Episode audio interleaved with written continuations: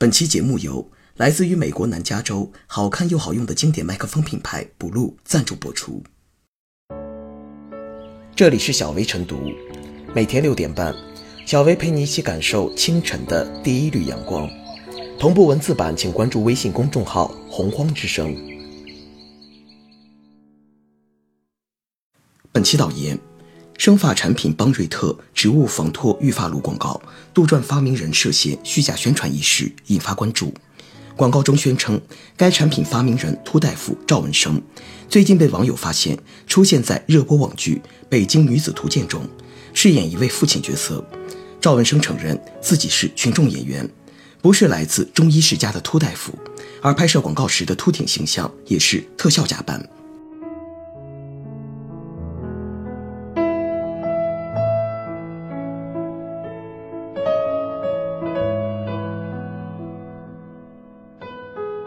对广告神医应提起公益诉讼。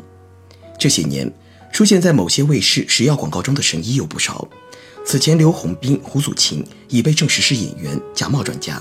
如今赵文生又现真身，并不是真正的秃大夫，从身份到形象都是假扮，不知道有多少消费者被这个假冒的秃大夫欺骗误导了。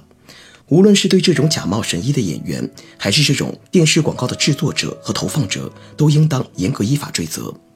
虽说广告也需要演员来演，但食药类广告涉及消费者生命健康，不能有假。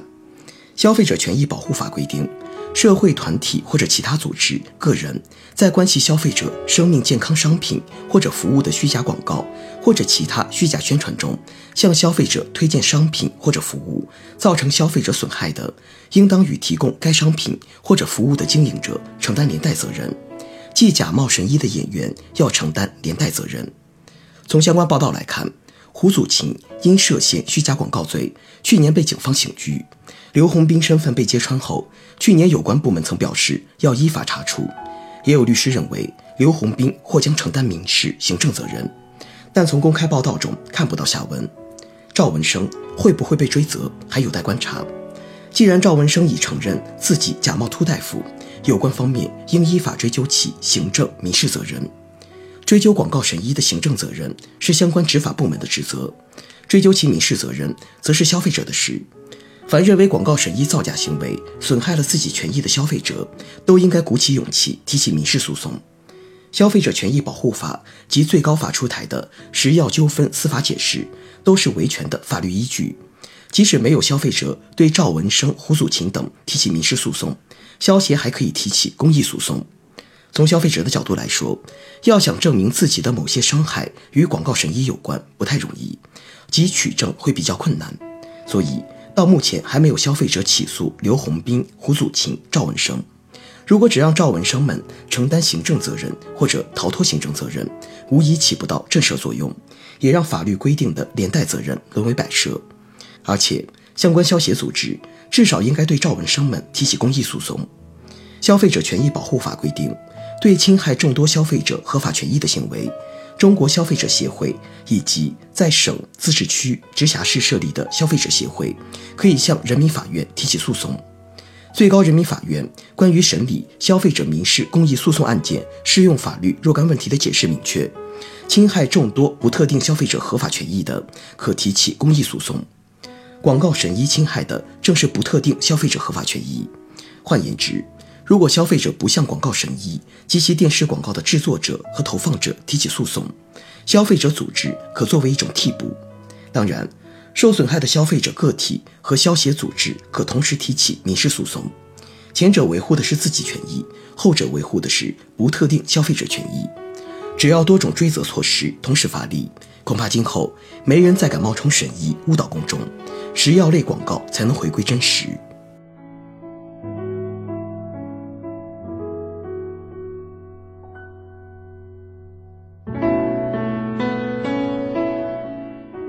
揪住演员神医，别放过幕后黑手。去年，以刘洪斌为代表的虚假医药广告神医们陆续被揪出，成为人人喊打的过街老鼠。而他们代言的医药品也被证实是虚假产品。同时，各地相关部门应声而动，陆续公布了一批医药广告表演者违法案例。但事实证明，神药广告并未销声匿迹，风头已过即死灰复燃。这次邦瑞特发明人事件就是例证。虚假医药广告之所以屡打不绝，说白了，很大程度是由于违法收入和违法成本不成正比。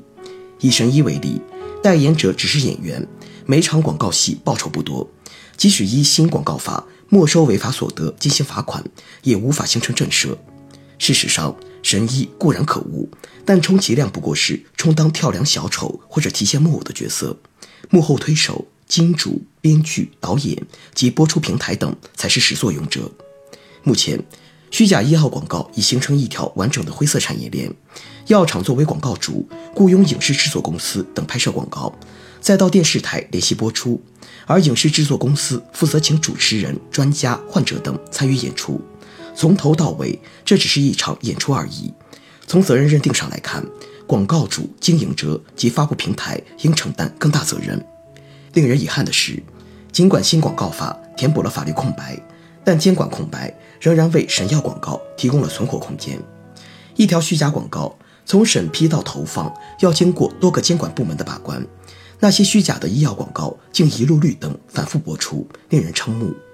而在已公布的违法案例中，广告主、经营者及播出平台鲜有被重罚的情况，监管部门不严惩药厂、影视公司和电视台，反而拿群演开刀，有专捏软柿子之嫌，实在是用力不在刀刃上。据报道，邦瑞特广告制作者和投放者的身份至今仍扑朔迷离，只有演员赵文生被舆论谴责。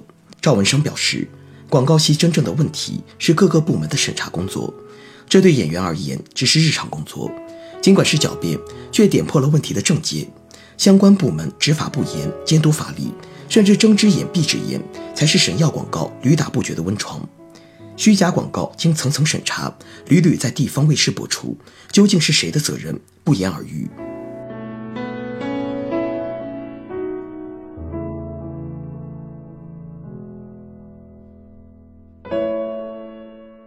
最后是小薇复言，近年来。神医神药广告层出不穷，为了些许利益，他们就不惜违背良知去忽悠消费者。神医演员实在令人不齿，但他们不过是一整条利益链上最微小的单元。除了神医演员，还有药品生产企业、电视台、广告拍摄人员等，应该加强对这些环节的追踪和追责，找到源头，连根拔起，彻底斩断利益链。通过严厉惩罚，形成法治震慑，遏制药品虚假广告的泛滥，净化荧屏、净化药品广告市场。毕竟，公众的健康经不起任何的欺骗和误导。